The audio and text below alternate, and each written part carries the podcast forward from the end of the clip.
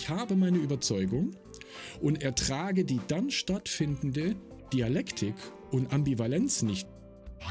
Wir entkoppeln die Lösung von der Person, die den Lösungsvorschlag oder die Lösungsvorschläge eingebracht hat. Ich schaffe Sicherheit, indem ich Risiken eingehe. So, hey, wenn ich das mache, dann sind auf einmal alle rosa Elefanten irgendwie auf dem Tisch. Was für mich nicht ein Team ist, ist äh, eine Bushaltestelle mit Menschen. Die Wertstoffsammler. Bemerkenswertes aus der modernen Arbeitswelt. Ein Podcast mit Holger Koschek und Alexander Marquardt.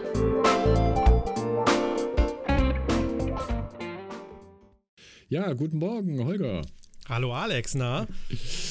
Ja, diesmal sind wir ein bisschen zügiger dran als letztes Mal. Wir hatten ja eine lange Sommerpause letztes Mal, ne? Ja, ja, mal gucken, ob wir das dann auch zügig ausgespielt kriegen. Ne? Also nur weil wir es zügig aufnehmen, heißt es ja nicht, dass dann auch unsere Hörerinnen und Hörer zügig was davon haben. Aber wir werden sehen. Wir geben unser Bestes, Super. wie immer. Wunderbar. Ja, du, ähm, ich habe tatsächlich auch äh, ein erstes Thema, um gleich mal einzutauchen. Ähm, und eher beginnt mit einer Beobachtung, die ich äh, bei einem Kunden auch hatte, äh, über jetzt eine längere Zeit. Und ich habe da die Tage ein bisschen sinniert. Und es geht um Diskussionskultur, mhm. ähm, die Teams auch gerne haben. Ähm, und die Beobachtung, die ich in diesem Fall hatte, war, dass es in Diskussionen um irgendeinen Sachverhalt ähm, gerne zu so Verhakelungen in der Diskussion kommt. Man kennt das ja natürlich, geht um ein technisches Thema oder ein methodisches Thema oder was auch immer. Und meine Beobachtung, die ich hatte, dass Beteiligte in diesem Kontext ähm, häufig mit, ich würde sagen, mit einer vordefinierten Meinung, die aber gar nicht daher kommt, dass sie sich sehr lange mit und sehr ausgiebig oder gar dialektisch mit einem Thema auseinandergesetzt haben, äh, zu einer Haltung kommen oder zu einer Überzeugung, nennen wir es mal besser eine Überzeugung.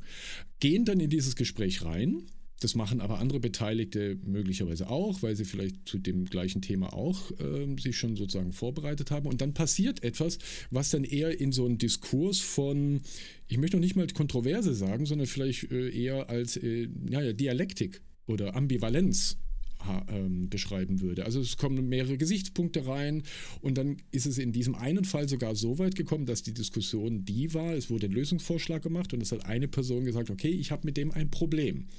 Aber ich habe auch eine andere Alternative. Würde euch diese andere Alternative interessieren? Und da gab es zwei Kandidaten in dieser Diskussion, die gesagt haben, nö.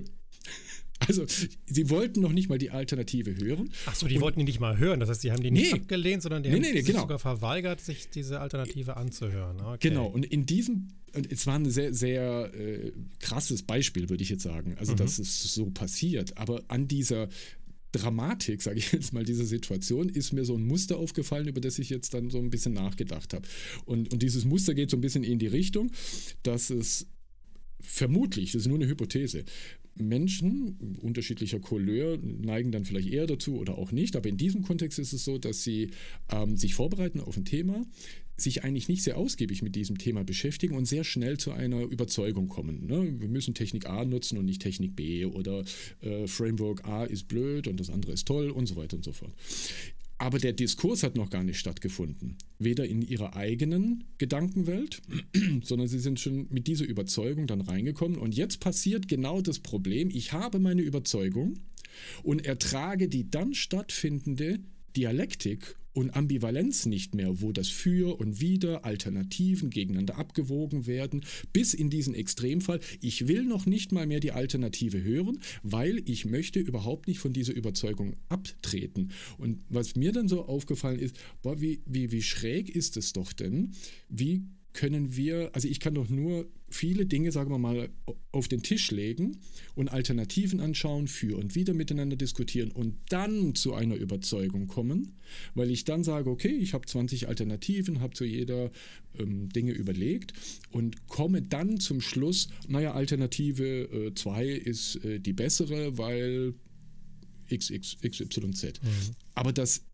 gerade in diesem Kontext, und das ist vielleicht in schwächerer Form, aber in vielen Diskussionen mir auch schon aufgefallen, dass es möglicherweise so ist, dass die Menschen gar nicht zulassen, unterschiedliche Stränge und Widersprüchlichkeiten gegeneinander abzuwägen, und ertragen dann das, was in der Diskussion passiert, nämlich dann kommen ja die Dinge ja auf einmal aufeinander und dann ertragen sie diese Diskussion nicht mehr. Und dann wird es ganz häufig irgendwie äh, emotional, es wird dann abgebrochen, ah, da müssen wir doch jetzt nicht drüber reden, ich habe da keine Lust mehr drüber zu reden. Oder wie in diesem Fall, ich habe noch nicht mal mehr Lust, die Alternative anzuhören, weil ich habe doch jetzt mein... Und das fand ich ein interessantes Phänomen.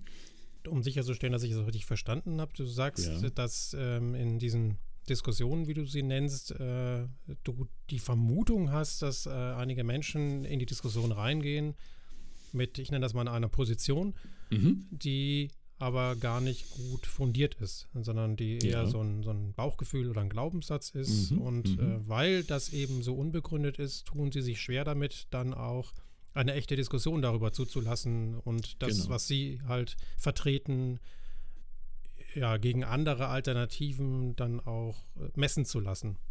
Ja, und auch äh, den Prozess dieses Findens dann als unerträglich empfinden. Ja, weil die eigene Position ins Wanken geraten könnte. So ja. die Hypothese. Mhm. Woran mhm. machst du fest, dass das tatsächlich gar nicht so fundiert ist, was die Menschen da in die Diskussion einbringen? Weil die Alternativen, die dagegen gelegt wurden von, von anderen Beteiligten, ähm, durchaus Hand und Fuß hatten. Also, dass die die nicht kannten. Also, das würde jetzt implizieren, also das ist meine Hypothese, es wurde einfach nicht der Optionspool genügend aufgemacht in der eigenen Überzeugungsfindung, mhm. ähm, sondern es wurde Lösung A, was weiß ich, äh, wir nehmen Java als Beispiel, um es mal was ganz Billiges rauszuziehen. Ich möchte Java machen und dann reicht es für mich. Allein diese Entscheidung, ich mache das und glaube, dass es gut ist, aber vielleicht gäbe es ja für diesen Fall eine andere Programmiersprache, einen anderen Programmierweg oder ähm, wir müssen Safe nutzen, weil wir eine große Organisation haben. Also wie gesagt, das Thema ist mir jetzt aber äh, ganz egal. Ähm, aber dass nur ein kleiner Optionspool rausgenommen wurde und der andere überhaupt nicht angeschaut wurde, der durchaus valide wäre, zumindest mhm. mal anzuschauen. Und dass es sogar abgelehnt wird. Und dann nicht gemacht wird so, ähm, naja, was hat das eine für Vorteile, was hat es für Nachteile, was haben die anderen Lösungen, ah, gibt es da noch Seitenaspekte. Also dass dieser ganze Prozess, diese Findung als sehr, sehr, äh, auch schon fast unnötig wahrgenommen wird. Also daran mache ich es ein bisschen fest. Ich habe, mhm. ich habe etwas sehr schnell gefunden, habe mir aber nicht die Zeit genommen, zu sagen, hm, ist das denn das Richtige? Könnte ich was anderes anschauen? Ähm, Bleibe ich gedanklich offen? Äh, und hinterfrage das, was ich da in der ersten schnellen Bauchgefühlssituation gefunden habe. Also erstmal nehme ich ja positiv wahr, dass es in diesem Team Menschen gibt, die sich positionieren, also die zumindest mal ja. eine Idee einbringen. Ich genau. habe Teams erlebt, da passiert nicht mal das. Äh, da schweigen sich dann alle in solchen Runden an, ne, um auch mal eine andere Perspektive auf diese Situation ja. reinzubringen, ja. die vielleicht ein bisschen positiver ist. Mhm. Ähm, ja, also das ist eine Hypothese und mit Hypothesen kann man ja auch gerne mal ins Team reingehen. Ähm, für mich wichtig noch, weil ich hätte vorhin das Ganze als Position bezeichnet und habe aber mhm. gar nicht mhm. erzählt, was ich damit meine. Mhm. Also aus ja. der Mediationsausbildung kenne ich den Unterschied zwischen Position und Interesse. Also eine Position ist okay. etwas, was ich beziehe und äh, dann kann jemand anderes eine andere Position beziehen. Ja. Und manchmal lösen sich Situationen auf und auch Konflikte auf, dadurch, dass beide Menschen feststellen, dass sie aber unterschiedliche Interessen haben. Das klassische Beispiel dazu mhm. ist, auch wenn es schon ziemlich abgenudelt ist, bringe ich es trotzdem nochmal, yeah. dass ähm, ein Elternteil äh, zu den sich streitenden Kindern kommt und äh, fragt, was ist denn los? Und dann sagt eines der Kinder, das ist meine Apfelsine und das andere Kind sagt, nein, das ist meine Apfelsine. Mhm. So, und die Frage ist, wie, wie löst denn das Problem jetzt? Ja. Äh, als Eltern, was, wie würdest du das denn lösen?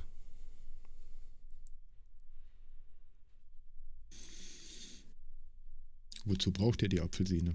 Ah, das ist ja. Da merkt man, du machst eine Coach-Ausbildung. ne? Also es gibt andere Menschen, die dann sagen, ja, ist egal, dann schneiden wir sie halt in der Mitte durch. Ja, dann hat jeder eine halbe Apfelsine und leider nichts gewonnen.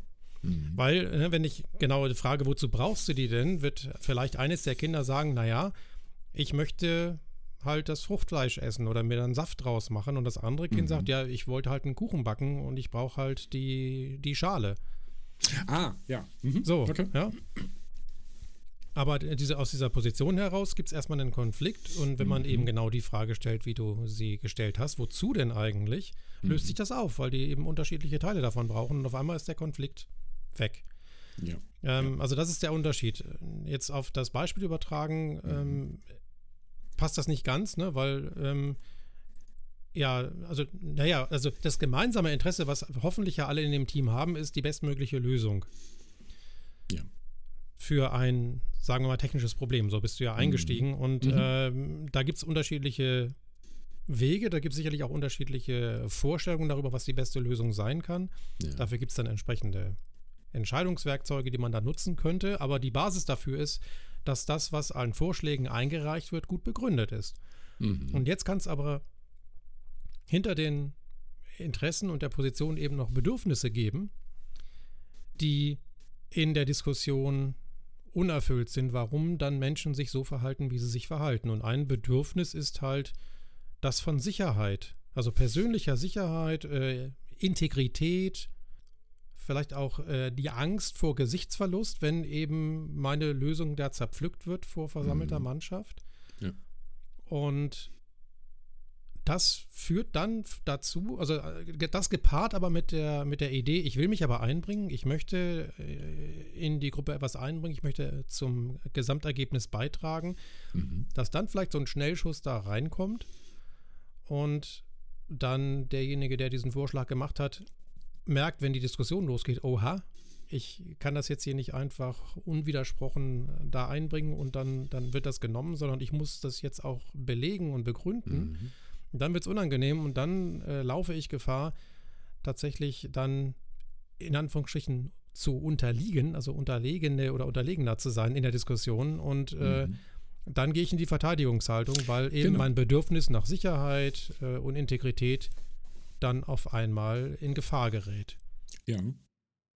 Also das, das war eine Beobachtung, die, die ich da auch gemacht habe, oder auch eine Vermutung irgendwie, dass dann die Position eigentlich nur noch die ist, äh, kann ich in der Diskussion, also es gibt nur, noch- nur noch so ein äh, duales äh, Muster. Entweder ich bin derjenige, der mit seiner Haltung oder mit einer Position ähm, überzeugt und als in Anführungszeichen Gewinner aus der Diskussion rausgeht. Oder die andere Situation, ich äh, bin mit meiner Situation der Unterlegene oder die Unterlegene ähm, und laufe als Verliererin raus. Also es gibt eigentlich nur zwei, zwei Möglichkeiten, aus dieser Situation rauszukommen. Und das war auch das, was ich in diesen Diskussionen dort so äh, gesehen habe.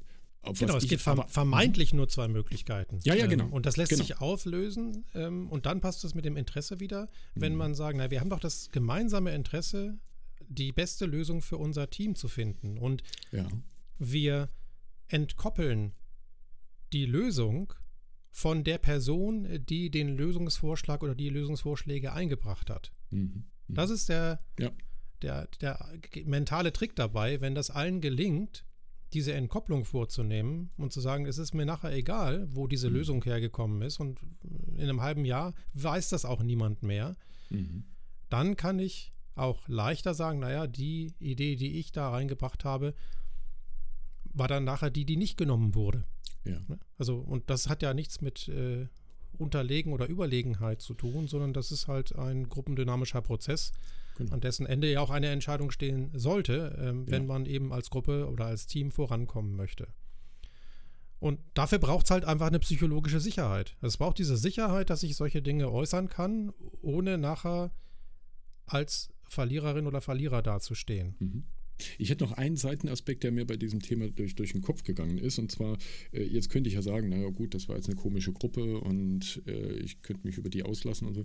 Mir ist noch ein Aspekt durchgelaufen und der war jetzt eher so selbstreflektiv, ähm, wo ich denke, habe ich diese Muster auch? Haben wir als Menschen nicht häufig diese Muster, dass wir sehr schnell in dieses eine Haltung oder eine Meinung haben, äh, reinrutschen, ohne uns wirklich die nötige mh, Zeit genommen oder Energie genommen zu haben, das tatsächlich zu beleuchten und laufen auch häufig mit genau einem ähnlichen Muster in, in solche Diskussionen rein.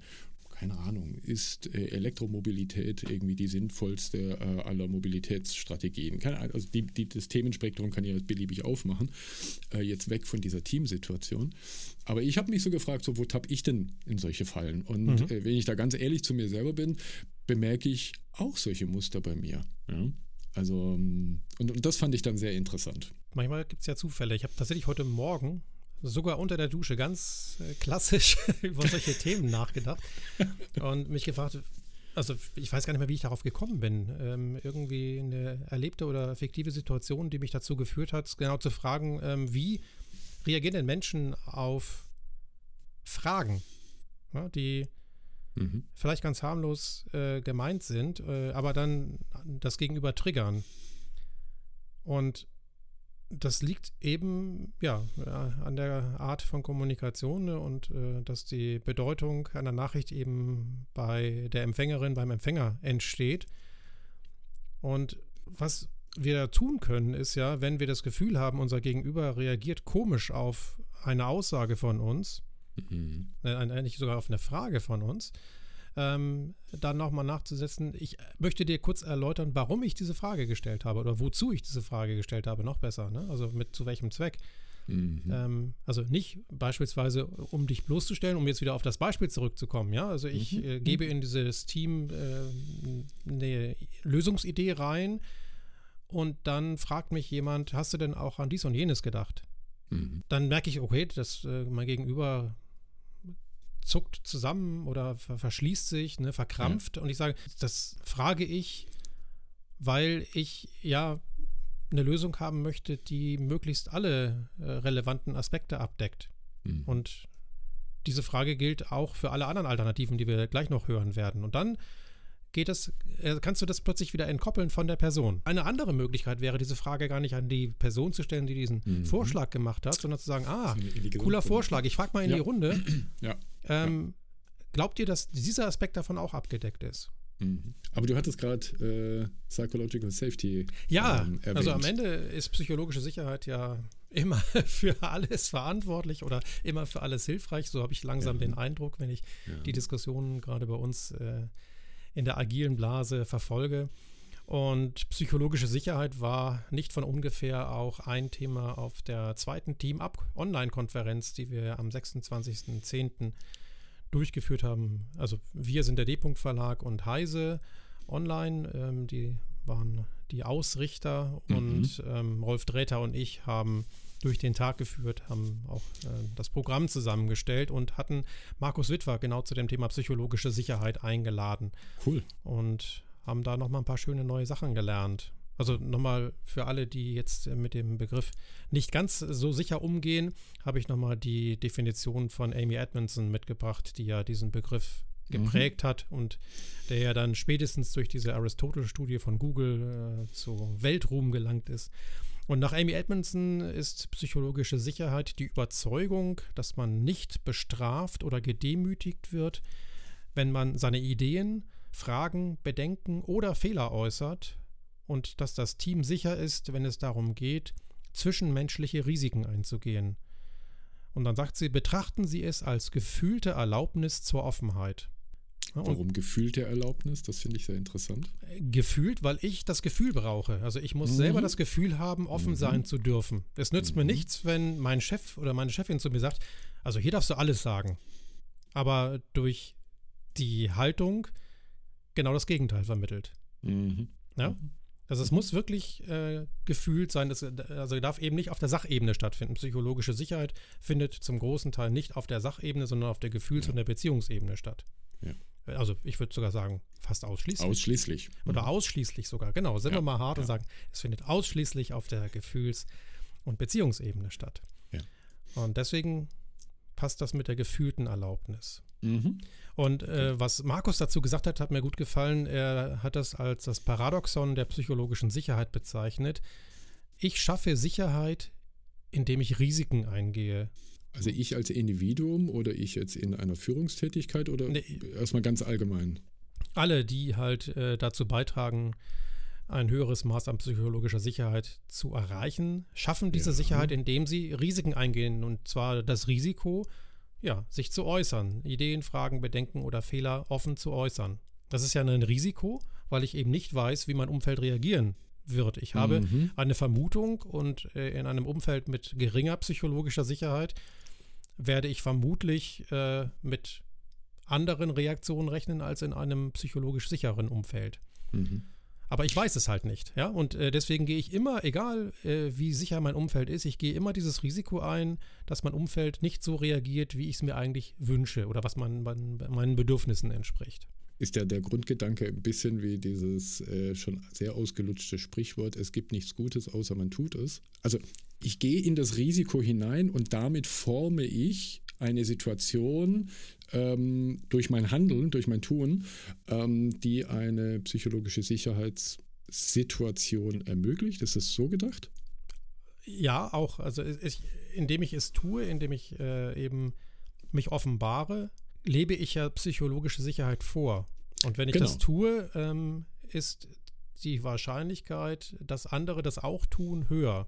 Mhm. Aber das setzt natürlich ein gewisses Grundmaß an psychologischer Sicherheit voraus. Wenn ich das in einem toxischen Umfeld mache, kann mhm. es mir passieren, dass ich nackig gemacht werde, auf gut Deutsch ja. gesagt. Ja? Also, ja, dass genau. man diese Offenheit gegen mich verwendet und sagt, da ist jemand, der, der, der, der echt, echte Fehler macht. Und ist ja auch ein schlechtes, oder was ist ein schlechtes? Es ist ein Beispiel für das Umfeld. Ach, jetzt guck mal. Ähm, die Person äh, hat da die Hosen runtergelassen und gesagt, oh Mensch, ich habe hier einen Fehler gemacht und alle schlagen drauf ein, so drumherum. Und es sitzen Menschen in dieser Gruppe, ähm, die das beobachten. Die registrieren das ja sehr gut, würde ich behaupten. So, ah ja, mhm. guck mal, der hat jetzt irgendwie, also ganz offen irgendwie über seine Fehler irgendwie gesprochen oder äh, ist aus der Haut gefahren, weil er sich über etwas kolossal geärgert hat. Und es wird sofort, puff, reglementiert. Ja. Ne? Hier benimmst du dich gefälligst nicht so, setz dich bitte hin und halt deinen Mund. Ich mache es jetzt mal sehr plakativ gerade. Ähm, und das heißt, der, das Umfeld registriert ja, was da gerade passiert. Das heißt, jemand geht in das Risiko, egal wie sich das jetzt äh, äußert, diese, diese Risikobereitschaft.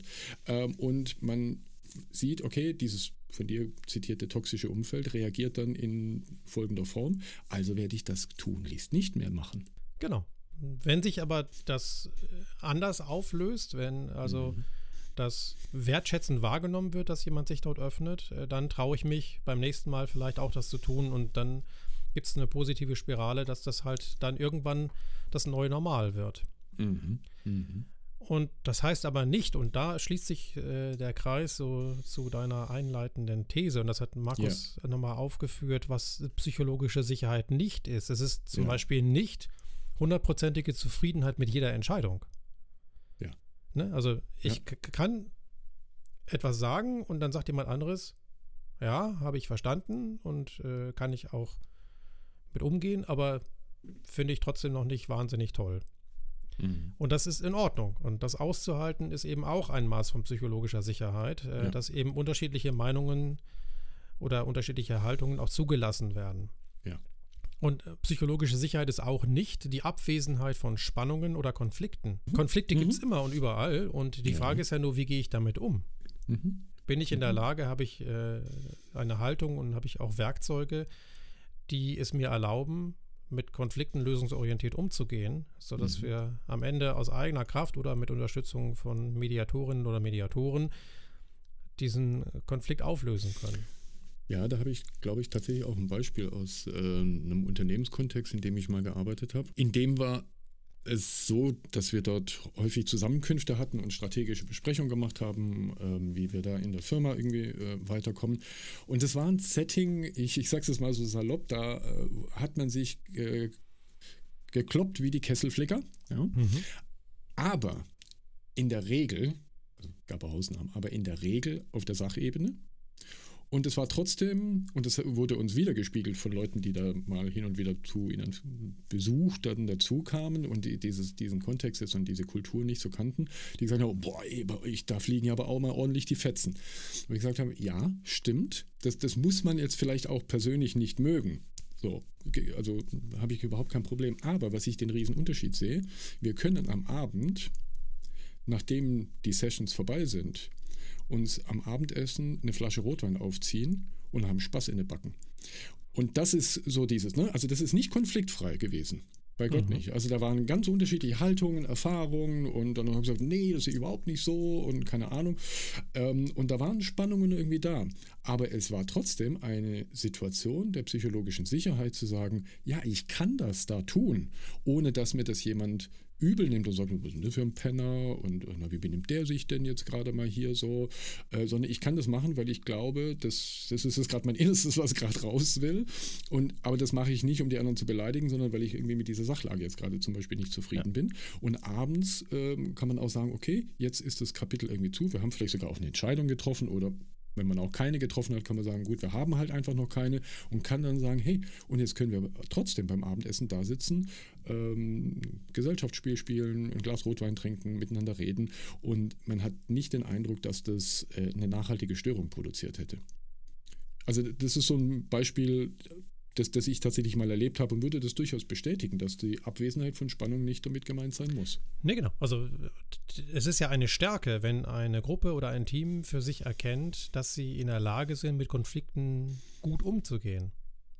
Ja, und dann sind die Konflikte weiterhin da, aber mit mhm. dem guten Umgang äh, wächst eben auch dann der Zusammenhalt, weil das ja stark ist. Also das ist ja im, im familiären Umfeld auch so. Das ist auch nicht immer konfliktfrei und mhm. äh, Menschen und gerade auch so ne, Kinder nehmen ja wahr, wenn ihre Eltern äh, gut in Konflikten agieren. Ja. Und dann äh, lernen sie dadurch auch, dass Konflikte was Normales sind und äh, lernen eben nicht, äh, Konflikte darf ich nicht haben. Ja. Und äh, das fände ich jetzt auch nicht gut, wenn das erlernt würde. Und äh, tatsächlich steckt es aber immer noch in vielen Menschen drin. Das erlebe ich auch in meiner Konfliktberatertätigkeit für die Feuerwehr immer wieder, mhm. äh, dass wenn ich da nah genug dran bin, äh, dann manchmal sowas höre wie, ja, bei euch brauchen wir noch nicht, wir haben ja noch keinen Konflikt. Dann sage ich, doch, habt ihr, äh, aber nur auf einer sehr hohen Eskalationsstufe, also hoch klingt jetzt immer komisch, aber nach Friedrich mhm. Glasel und seinen neuen Eskalationsstufen bewegt sich das, der Konflikt ja immer nach unten. Und deswegen mhm. ist eine hohe Eskalationsstufe eine noch geringe, sozusagen. sehr weit vorne. Genau, mhm. so ohne, okay. ja genau. Ja, das heißt, spannend. es muss sich nicht jeder mögen. Genau. Also ne, ja. mögen ist auch erstmal, genau, finde ich auch wichtig für so ein Team. Keine Voraussetzung, dass alle Best Buddies miteinander sind. Sie müssen nur einen guten Umgang miteinander gefunden haben, der auf ja. gemeinsamen Prinzipien und Werten idealerweise basiert. Ne? Also ein respektvoller Umgang beispielsweise ist eine gute Basis, um gut zusammenarbeiten zu können, mhm, mhm. ohne dass ich jetzt alle Menschen in dieser Runde, in dieser Gruppe, in diesem Team, was auch immer das ist, mhm. dann unbedingt zum Abendessen nach Hause einladen möchte. Ja, genau. Ne? Und es gibt ja aber auch Organisationen oder, oder Systeme, sagen wir es mal allgemeiner, bei denen so, so zwei Kommunikationsebenen stattfinden. Das eine ist sozusagen die klassische Bühne, die, die öffentliche Bühne, in mhm. der so äh, ein aufgesetztes Nettsein praktiziert wird. Ähm, und da würde man dann von vornherein mal sagen, ja, wir sind ja eine Firma oder eine Organisation. Äh, also bei, bei uns geht es ja wirklich nett zu, wo du aber genau weißt, die eigentlichen Konflikte werden alle im Backstage-Bereich statt, hinter dem Vorhang äh, ausgeführt, in Separés, in Einzelgesprächen und da wird übereinander hergezogen ohne Ende. Aber auf dieser Bühne ist alles wahnsinnig nett. Ja, das stimmt. Und äh, da schließt sich der Kreis zu deinem Beispiel. Also wenn du sagst, dass ihr auch nach hitzigen Diskussionen abends noch zusammensitzen und Gesellschaftsspiele spielen könnt, hm. dann würde ich mal annehmen, wenn du mir das schilderst, äh, dass ihr eben das könnt, weil ihr eben dieses gemeinsame Werteverständnis habt, weil ihr respektvoll miteinander seid und gut miteinander auskommt. Und äh, es kann aber eben auch sein, und solche Umfelder habe ich auch kennengelernt, da tun die das, da können die auch abends zusammen bei einem Glas Rotwein sitzen und mhm. am nächsten Tag treffen sich Teilgrüppchen davon in der Kaffeeküche und ziehen übereinander her. Das ist dann oh, genau dieses aufgesetzte okay. Nettsein. Ne? Also die okay, okay. sind ja, dann ja, halt ja, freundlich zueinander. Naja, äh, gibt was zu essen und zu trinken. Hauptsache die Firma zahlt. Äh, das reicht mir, um dann auch diese Maske aufzuhaben. Ja. Und in der Kaffeeküche zeige ich dann mein wahres Ich. Also es ist halt auch kein Garant. Also wenn ich jetzt mhm. von außen beobachte und sage, naja, die sitzen abends nicht zusammen, ist das immer noch kein Garant dafür, dass äh, tatsächlich da ein hohes Maß an psychologischer Sicherheit herrscht. Und das ist ja das Schwierige insgesamt ja. an diesem ganzen Thema und auch für uns äh, in unseren Rollen als Agile Coach, wenn wir da von außen reinkommen, rein aus Beobachtung des äh, Systems und der, der mhm. Dynamik in diesen Gruppen und Teams, lässt sich erstmal noch nicht viel ableiten, ne? weil wir nicht wissen, ist das jetzt hier Business-Theater? Mhm. Genau. Und wie sieht es auf der Hinterbühne aus, wie der Herr Wohland immer so schön sagt. Mhm. Ja, ich habe auf der Konferenz dann noch ein schönes Werkzeug kennengelernt. Thorsten Göckeler und Andreas Erber haben einen Vortrag gehalten über alternative Retrospektiven, mhm. haben mehrere mitgebracht und haben dann live abstimmen lassen, welche sie denn näher vorstellen sollen. Und eine davon war die persönliche Bedienungsanleitung. Das heißt, jedes Teammitglied äh, ja. schreibt für sich eine Bedienungsanleitung. Ah, so, ich glaube, ich kenne das. Irgendwoher. So möchte ich, dass mit mir mhm. umgegangen wird. Oder so mhm. kannst du mhm. besonders gut mit mir umgehen. Ne? Also Ach, sprich schön. mich beispielsweise nicht vor 10 Uhr an oder nicht bevor ich meinen ersten Kaffee, Tee, ja, ja, ja. was auch immer hatte. Ja. Ganz einfache Sache, mhm. eigentlich, ja, aber wie viele Teams machen das tatsächlich? Oftmals erlebe ich, dass ja diese Bedienungsanleitungen implizit entstehen aus Situationen heraus. Also mhm. es passiert etwas, das ist konfliktär und dann, wenn das gut läuft, äh, sprechen die Menschen darüber, manchmal auch äh, unter Anleitung von einem Teamcoach und sagen, wieso ist das jetzt so gelaufen? Und dann sagt vielleicht irgendjemand, naja, weil ich eben ein Morgenmuffel bin oder weil ich ja. eben, wenn Kritik an mich herangetragen wird, immer erstmal eine Nacht darüber schlafen muss. Mhm. Und wenn ich so etwas höre, dann äh, ist meine übliche Reaktion, hast du denn da mit dem Team drüber, drüber gesprochen? Mhm. Und wenn nicht, dann macht es doch. Ja. Und wenn diese Person das dann macht, und da ist wieder psychologische Sicherheit gefragt, Eben. führt das in der Regel dazu, dass dann andere sagen, ach so, jetzt wo ich das weiß, klar, mhm. dann äh, können wir da auch ja. gut mit umgehen. Und diese persönliche Bedienungsanleitung nimmt das halt vorweg. Also ne, gerade wenn ein Team sich neu formiert oder jemand neu ins Team mhm. kommt, mhm. kann das eben helfen, diese Situationen in Teilen tatsächlich zu verhindern, weil eben ja. alle besser wissen, wie sie mit den anderen gut umgehen können. Setzt natürlich auch bei den Personen und bei dem Umfeld, auch, da kommen wir wieder an die psychologische Sicherheit, äh, dran. Setzt natürlich voraus, dass die Menschen selber so reflektiv sind, das für sich zu erkennen und dass sie auch die Erlaubnis spüren, das kommunizieren zu dürfen. Weil auch hier würden mir jetzt Beispiele einfallen von Gruppen, von Organisationen, von Individuen, bei denen ich sagen würde, angenommen, man würde das jetzt meine Retrospektive mit denen machen, mhm. ähm, dass unter Umständen gar nicht so viel aus der Tiefe rauskommt, weil das ganze Setting ähm, sehr, sehr toxisch ist. Ähm, und da würden dann nur sehr, sehr lapidare Sachen zum Beispiel stehen. So, ja, irgendwie, äh, ne, wie so, ach du, äh, nach einem Kaffee äh, geht es mir besser, wo man denkt so, hm, okay, ja, kann, ist, ist vielleicht ein Teilaspekt, aber ich glaube, da sind wir noch nicht in der Tiefe, was den Menschen um dich herum wirklich was bringt. Aber die trauen sich gar nicht, weil die Situation um sie herum so ist, dass sie das möglicherweise gar nicht rauslassen würden. Also ich glaube, es, ich, glaube, es ist jetzt nicht wie, wie so häufig so der Silver Bullet, wo ich sage so, hey, wenn ich das mache, dann sind da auf einmal alle rosa Elefanten irgendwie auf dem Tisch. Ähm, aber dennoch finde ich es ein total tolles Werkzeug.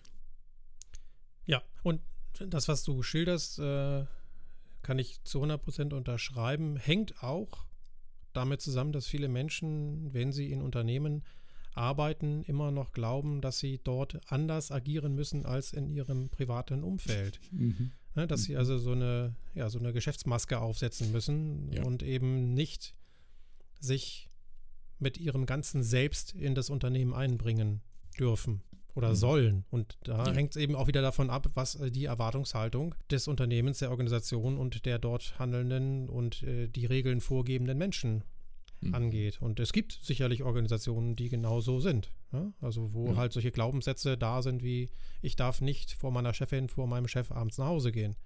Mhm. Wenn das so ist und wenn das aber meiner persönlichen Vorstellung widerstrebt, dann werde ich dazu gezwungen, wenn ich in dieser Organisation arbeiten möchte, dass ich eine Maske aufsetze, eine Rolle spiele. Und dann sind wir weit weg von psychologischer Sicherheit. Richtig. Jetzt habe ich ganz viel oder wir haben ganz viel über Team und Gruppe gesprochen, haben diese Begriffe ja. durcheinander geworfen, ohne dass wir sie nochmal wieder klargezogen haben. Und äh, Silke Notheis hat auf der Konferenz ein schönes Bild gezeichnet, was mhm. eine Gruppe auszeichnet und sie von einem Team unterscheidet. Und ja. ihr Bild ist die Bushaltestelle. Also an einer Bushaltestelle stehen viele Menschen zusammen ja. mhm. und warten vielleicht sogar auf denselben Bus. Mhm. Vielleicht auch auf zwei auf aufeinanderfolgende, ja, wir ja. wissen es mhm. nicht. Aber auf jeden Fall mhm. können wir nicht davon ausgehen, dass sie dasselbe Ziel haben. Es sei denn, der Bus nur hat nur noch eine Haltestelle danach. Aber. Ne, also das ist eine Gruppe, also eine Gruppe mhm. von Menschen, die zusammenstehen und unterschiedliche Ziele haben, aber trotzdem am ja. selben Ort sind. Und ja. äh, ein Team hätte eben das gemeinsame Ziel als ein Unterscheidungsmerkmal. Also wenn da zum Beispiel eine kleine Reisegruppe in dieser Bushaltestelle wäre, dann wäre innerhalb dieser Gruppe äh, möglicherweise ein Team. Ist das ja. so ein bisschen so das Bild? Ja, vielleicht. Mhm. Okay. Oder so eine, vielleicht sogar eine Expeditionsgruppe oder sowas, ne? wo dann mhm. irgendwie auch gemeinsam ein Ziel erreicht werden kann, nur weil eben die Fähigkeiten und Fertigkeiten der Gruppe über die des Einzelnen hinausgehen und jede mhm. und jeder Einzelne dieses Ziel gar nicht erreichen könnte. Aber mhm. jetzt verlieren wir uns schon fast in Metaphern. Aber so, äh, ich fand das Bild einfach ganz schön, wenn man ja. mal schnell sagen soll, was ist denn eigentlich für dich ein Team oder was ist es denn nicht, zu sagen, naja, ja. was für mich nicht ein Team ist, ist äh, eine Bushaltestelle mit Menschen. Mhm. Genau. Das hat mir echt gut gefallen. Also insgesamt hat die ganze Konferenz mir gut gefallen. Wir haben nämlich mhm. abschließend dann, wie bei der ersten Auflage auch schon, eine Podiumsdiskussion gemacht mit all den Vortragenden und das war ja. auch eine tolle Sache, weil da einfach dann über den Tag reflektiert wurde, nochmal ganz neue Themen aufkamen und mhm. äh, Ach cool. Ja, super. Hattet ihr auch einen Vortrag? Nein. Äh, okay. Äh, wir hatten dieses Jahr keinen Vortrag, oder das ist dieses, ne, nicht dieses Jahr, die andere fand ja auch in diesem Jahr statt, dieses Mal ja. keinen Vortrag, aber ähm, Markus Trebojevic und ich haben am Tag zuvor einen Workshop gehalten zum Thema Teamentwicklung. Wie sollte es anders sein? und der passte auch ganz gut so als Vorbereitung auf die Themen, die eben an dem Tag dann nochmal ja. in ja. den einzelnen Sessions zur Sprache kamen. Ja, und ähm, wenn wir denn ein Zitat wollen, äh, könnte ich eins beisteuern, auch ah, was auf gespannt. der ja. Konferenz tatsächlich auf einer Folie stand, äh, bei mhm. Wolfram Gewohn nämlich. Der hat aus Benno Löfflers Buch Saugute Zusammenarbeit zitiert. Und das ja. ist ein Zitat, das hat es echt in sich. Okay. Benno Löffler sagt oder schreibt folgendes. Arroganz also die Haltung, dass man das Wesentliche besser könne und wüsste als die anderen, verhindert gemeinsames Lernen und stabilisiert auf diese Art viel stärker organisatorischen Stillstand als Dummheit das jemals könnte. Mhm. Okay. Also was bei mir gerade hängen bleibt, ist eine Gegenüberstellung von Arroganz und Dummheit. Mhm. Und dass die Arroganz sozusagen schlimmer oder eine höhere Tragweite hat als die Dummheit. Mein Punkt, der da gerade im, äh, im Kopf rumgeht, ist eher, das eine mache ich aus Unwissenheit, das andere mache ich wissentlich. Ist das so gedacht oder ist das eine gedankliche Abkürzung, die ich da gerade genommen habe? Nee, das ist zum Teil, würde ich mal unterstellen, so gedacht. Äh, Arroganz ist halt eine Haltung, Dummheit, also ich finde den Begriff schwierig, ne? Also ist Dummheit mhm. äh, die Abwesenheit von Wissen. So habe ich es jetzt gerade verstanden. Genau, und, und dann ja. wird es halt deutlich, also wenn es um gemeinsames Lernen geht als Basis für eine bessere Zusammenarbeit, dann kann ich natürlich die Abwesenheit von Wissen äh, dadurch eliminieren, indem ich Wissen aufbaue. Also mhm. indem ich halt Lernen genau. fördere. Genau. Wenn ich aber arrogant bin und äh, glaube, ich wüsste und könnte alles besser, dann werde ich Lernangebote in der Regel nicht wahrnehmen. Es ist eigentlich super, dass wir das hinten sozusagen zum Schluss jetzt als Zitat äh, des Monats haben. Für mich schließt sich das ein bisschen an unseren Anfang unserer, unseres Podcasts. Ähm, weil den Eindruck hatte ich nämlich, dass das Phänomen, das ich ganz am Anfang beschrieben hatte, dass man in eine Diskussion reingeht, für mich jetzt nach diesem Zitat eher etwas mit Arroganz zu tun hätte. Mein Verständnis der Dummheit, nämlich der, des Nichtwissens, würde ja die Offenheit sagen, mhm. okay, ich weiß nicht, ob, diese, genau. äh, ob dieser Sachverhalt jetzt richtig, falsch oder sonst was ist. Lass uns doch mal diskutieren. Und über die Diskussion bildet sich in meinem Hirn irgendwie eine, eine Überzeugung auf der Diskussionsebene, auf der, auf der Faktenebene des Pro und äh, Kontras und komme dann zu einer Haltung. Und die Arroganz wäre nämlich genau das. Ich gehe nämlich schon rein und habe die Haltung, ja, nee, also ich weiß ja, wie das geht. Da brauchen wir auch gar nicht mehr drüber diskutieren. Und deswegen ist auch die Diskussion auf einmal so äh, enervierend, ähm, weil ich habe ja meine Überzeugung schon. Da koppelt es für mich gerade so ein bisschen. Ja, ich habe noch eine andere Kopplung, nämlich mhm. ähm, Arroganz geht einher mit dem, was als Dunning-Kruger-Effekt äh, ja. bekannt geworden ist. Ne? Mhm. Also Kurz gefasst ist der Kugel-Effekt bezeichnet die unbewusste Inkompetenz. Also Mhm. ich habe das Gefühl, dass ich auf einem Gebiet kompetent bin. Ja. Und weil ich das Gefühl habe, sehe ich gar nicht mehr, dass ich es nicht bin und äh, Genau. andere noch viel kompetenter sind. Genau. Das Und- Thema hatten wir schon mal. Ich würde Ja, in den genau. Show Notes vielleicht einen Link auf die Podcast-Folge gerade noch Ja, sehr, sehr gerne.